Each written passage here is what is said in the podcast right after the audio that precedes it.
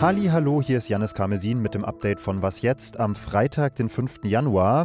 Mit wütenden Bauern, endlich weniger Regen und Weihnachten feiern wir auch nochmal. Redaktionsschluss war um 16 Uhr. Gestern Abend am Fähranleger in Schlütziel, das liegt oben an der Nordsee.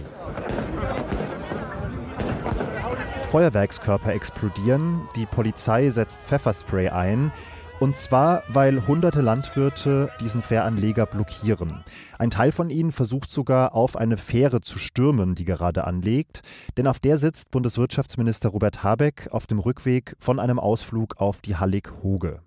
Diese Szene war der vorläufige Höhepunkt der aktuellen Bauernproteste in Deutschland. Die hatte die Bundesregierung ja mit ihrem Haushaltskompromiss ausgelöst, denn der sah vor, dass steuerliche Privilegien, Vergünstigungen für Agrardiesel und für Landfahrzeuge abgeschafft werden sollen.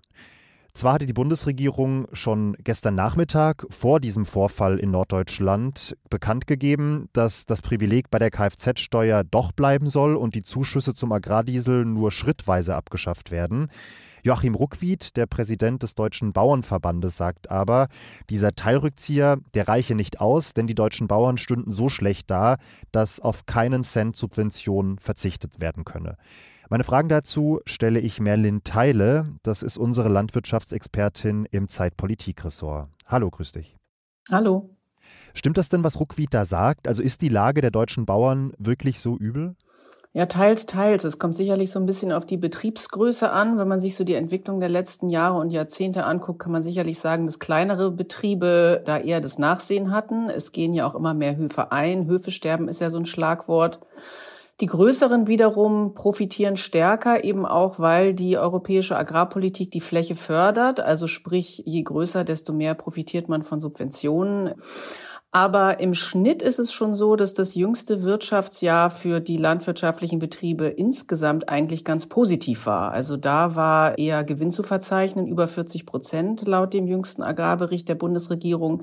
Insofern ist die Lage äh, den Zahlen zufolge nicht so schlecht, wie Ruckwied sie darstellt. Das klingt tatsächlich insgesamt nicht so übel. Dann gibt es ja auch dieses Entgegenkommen der Bundesregierung schon. Und trotzdem sagen die Bauern, nee, wir ziehen die Proteste in der kommenden Woche weiter durch. Gibt es vielleicht einfach noch andere Gründe für diese Wut abseits des rein finanziellen? Die gibt es sicherlich. Also die Bauern fühlen sich ja schon seit Jahrzehnten von der Politik nicht richtig gesehen, drangsaliert. Es gibt immer wieder Klagen über die wachsende Bürokratie. Es gibt Maßnahmen wie äh, die neue Düngemittelverordnung, Pestizideinsatz wäre das nächste Thema. Also die Bauern haben eigentlich permanent das Gefühl, dass die Politik ihnen Knüppel zwischen die Beine schmeißt. Und es gibt so eine grundsätzliche Protesthaltung, glaube ich, schon seit langem in der Bauernschaft. Und und ich würde sagen, diese Beschlüsse, die es da vor Weihnachten gab hinsichtlich Agrardiesel und Kfz-Steuer, waren dann so der letzte Tropfen, der das fast zum Überlaufen gebracht hat. Mhm. Jetzt ist als Außenstehender mein Eindruck, dass bei Bauernprotesten immer wieder diverse Grenzen überschritten werden. Gestern Abend als ein Beispiel, ich erinnere mich auch an eine Demo kürzlich, an der die Ampelkoalition symbolisch an den Galgen gehängt wurde. In Niedersachsen haben Bauern äh, vor einiger Zeit der Landwirtschaftsministerin einen Hausbesuch abgestattet. Wie erklärst du dir denn, dass ausgerechnet in dieser Branche immer wieder solche Bilder entstehen? Also die Bilder sind natürlich erstmal deswegen sehr wirkmächtig, würde ich sagen, weil die Bauern halt große Maschinen haben und es natürlich äh, beeindruckend ist, wenn die mit ihren Traktoren auf die Straße gehen. Das macht natürlich mehr her, als wenn jetzt, ich weiß nicht, Pflegekräfte um die Demonstrationen anzetteln. Das heißt, sie haben schon mal durch diese Macht der Bilder eine größere Macht. Und dann gibt es tatsächlich schon Radikalisierungstendenzen in Teilen der Bauernschaft, muss man sagen. Ich würde sagen, dass die große Mehrheit der Bauern immer noch gemäßigt ist und auch nach demokratischen Spielregeln spielen will und solche Galgenbilder etc. aus tiefstem Herzen verurteilt. Aber ähm, die Bauernschaft hat sich eben in jüngerer Vergangenheit auch immer weiter aufgesplittert in radikalere Gruppen, die dann eben versuchen, auch tatsächlich mit irgendwie Umsturzfantasien da auf die Straße zu gehen. Oder ja, nicht zuletzt, ich meine, wir haben eine AfD, die immer stärker geworden ist. Auch die versucht sich natürlich auf eine Art da dran zu hängen, genau wie andere rechte radikale Gruppen. Und äh, ich glaube, gerade heute hat auch das Bundesinnenministerium nochmal davor gewarnt, dass eben diese Bauernproteste, so legitim sie ihren eigentlichen Zielen nach sein mögen, auch durchaus als Plattform genutzt werden könnten von solchen Gruppierungen. Und dieser laute Protest scheint auch wirkmächtig zu sein, wenn wir uns die Reaktion der Bundesregierung in, von gestern anschauen. Jetzt wackelt deswegen aber schon wieder der Haushaltskompromiss, weil man auf diese Forderungen, auf diese Proteste eingegangen ist. Würdest du nicht sagen, die Bundesregierung macht sich dadurch auch auf eine gewisse Art und Weise erpressbar, weil sie eben zeigt, wenn eine Gruppe nur laut genug ist, dann ziehen wir auch Pläne zurück, von denen wir eigentlich vor ein paar Wochen noch überzeugt gewesen sind? Das kann man so sehen, aber man kann äh, auch die Gegenposition vertreten und sagen, naja, wenn eine gefällte Entscheidung sich doch als falsch oder korrekturbedürftig herausgestellt hat, dann muss es ja oder sollte es ja auch möglich sein, die zu korrigieren. Und ich bin schon der Ansicht, dass in diesem ersten Wurf die Landwirte überproportional belastet wurden. Wenn man jetzt sieht, was sollte insgesamt eingespart werden und welchen Anteil daran sollten die Bauern tragen, eben durch die Streichung dieser beiden Privilegien oder Vergünstigungen. Und da würde ich sagen, ist es grundsätzlich keine falsche Korrektur zu sagen, okay, dann schnüren wir das nochmal auf und lassen den Bauern doch da gewisse Vorrechte.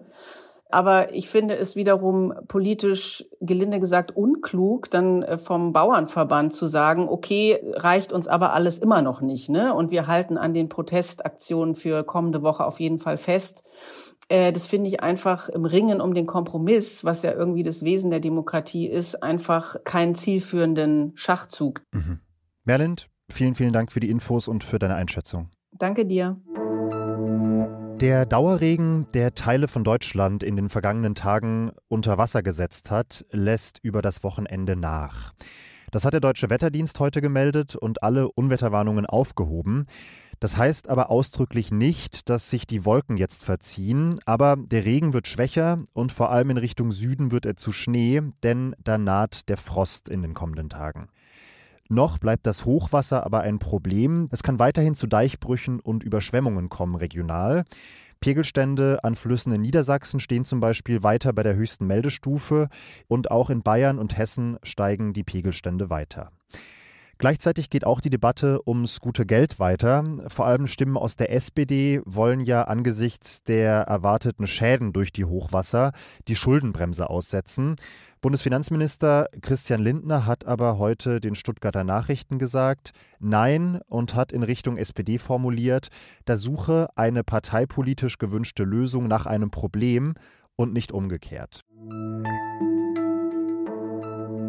Was noch? Es soll ja Menschen geben, die sagen, das Schlimmste am Jahresbeginn ist, dass es noch so wahnsinnig weit bis Weihnachten ist.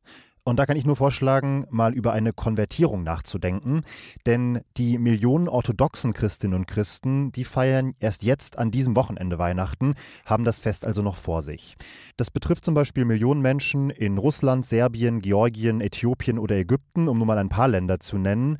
Dort ist der kommende Sonntag der erste Weihnachtsfeiertag. Weil sie kirchlich nach einem alten Kalender leben. Das sagt Thomas Bremer, Professor für Theologie im Ruhestand von der Uni Münster. Sie sagen, Weihnachten ist am 25. Dezember, aber das ist der Tag, der für uns alle nach dem bürgerlichen Kalender auf den 7. Januar fällt. Entscheidend ist, dass die Gläubigen nach dem julianischen Kalender leben, nicht nach dem gregorianischen, wie wir das hierzulande tun. Und im julianischen Kalender ist das Jahr immer so einen Tacken länger. Das heißt, Jahr für Jahr summiert sich da ein bisschen Zeit drauf und das Weihnachtsfest verschiebt sich in Differenz zu unserem. Um es jetzt noch komplizierter zu machen, kann ich Ihnen sagen, das gilt aber auch nicht für alle orthodoxen Kirchen. Andere orthodoxe Christen, die etwa zu den Kirchen in Griechenland oder in Rumänien oder in Bulgarien gehören, haben vor etwa 100 Jahren diesen Kalender abgeschafft und haben deswegen Weihnachten, wie die meisten Leute, bei uns schon im Dezember, am 25. Dezember gefeiert. Ja, und dann gibt es dann noch einen Sonderfall, die Ukraine. Dort hat die Regierung zum ersten Mal in diesem Jahr den 7. Januar, also den Weihnachtstag, als arbeitsfreien Tag abgeschafft und hat ihn auf den 25. Dezember verlegt, um sich von Russland abzugrenzen. Und die Orthodoxen in der Ukraine haben sich in dieser Frage zerstritten und ein Teil feiert Weihnachten jetzt erst und ein anderer Teil hat es schon im Dezember gefeiert. So oder so wünsche ich allen, die Weihnachten noch vor sich haben, ein frohes Fest und das sage ich nicht ganz ohne Neid. Und all I want for Christmas ist, dass Sie auch morgen früh wieder zuhören bei meiner Kollegin Hanna. Und eine Mail an wasjetzt.zeit.de nehme ich natürlich auch gerne, wenn Sie uns was mitzuteilen haben. Alles Gute und bis bald. War zeitlich heute alles sehr eng. Das hätte ich ohne meinen Redakteur Moses und unseren Studi Benjamin nicht geschafft. Euch beiden nochmal ganz besonderen Dank heute.